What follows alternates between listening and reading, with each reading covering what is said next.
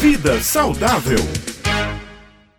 Estamos na reta final do outubro, Rosa e, por incrível que pareça, ainda existem muitas mulheres que têm dúvidas sobre a partir de que momento uh, se precisa fazer rastreio, se precisa fazer algum tipo de investigação em relação ao câncer de mama.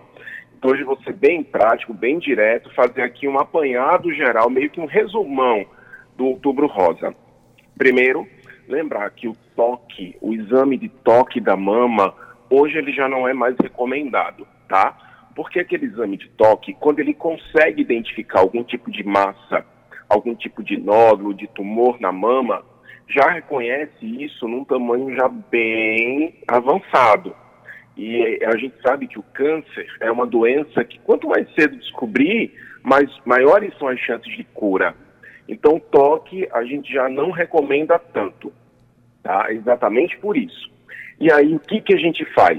Mamografia, mamografia e ultrassonografia, tá? São os dois exames primeiros que a gente recomenda para as mulheres.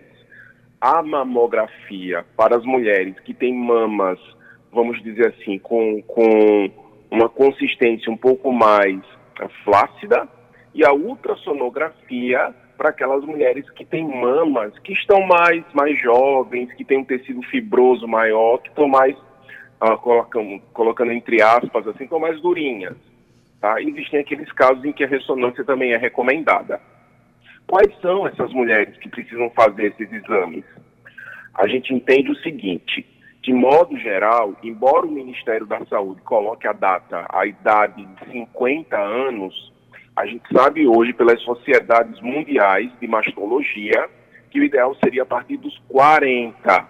Então, a partir dos 40 anos, pelo menos uh, bianualmente, as mulheres elas devem fazer exames de rastreio para câncer de mama. Então, a partir dos 40 anos, pelo menos ano sim, ano não.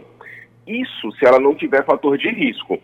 Porque se ela tiver fator de risco, essa idade ela cai. Algumas sociedades elas chegam a dizer que mulheres que têm fatores de risco, elas devem começar esse rastreio pelo menos a partir dos 25 anos, tá? Não há unanimidade em relação a essa idade, mas a gente tem sim sociedade citando a data de 25 anos para começar o rastreio.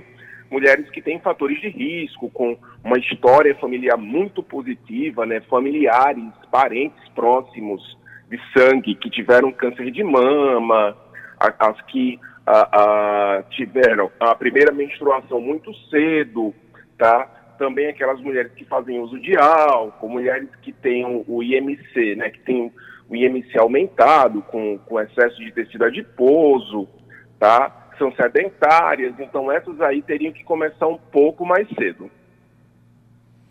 Pois é, tá explicadíssimo. Doutor Alan fez aí um ótimo resumo para a gente, é, trazendo aí essas informações. Doutor Alan, só para a gente concluir, é, na última semana saiu em diversos portais de notícias informando sobre a visualização realmente dos exames, dizendo que aqui no estado da Paraíba não tinha muito como ver esses exames pela qualidade desses serviços. Isso procede, doutor Alain?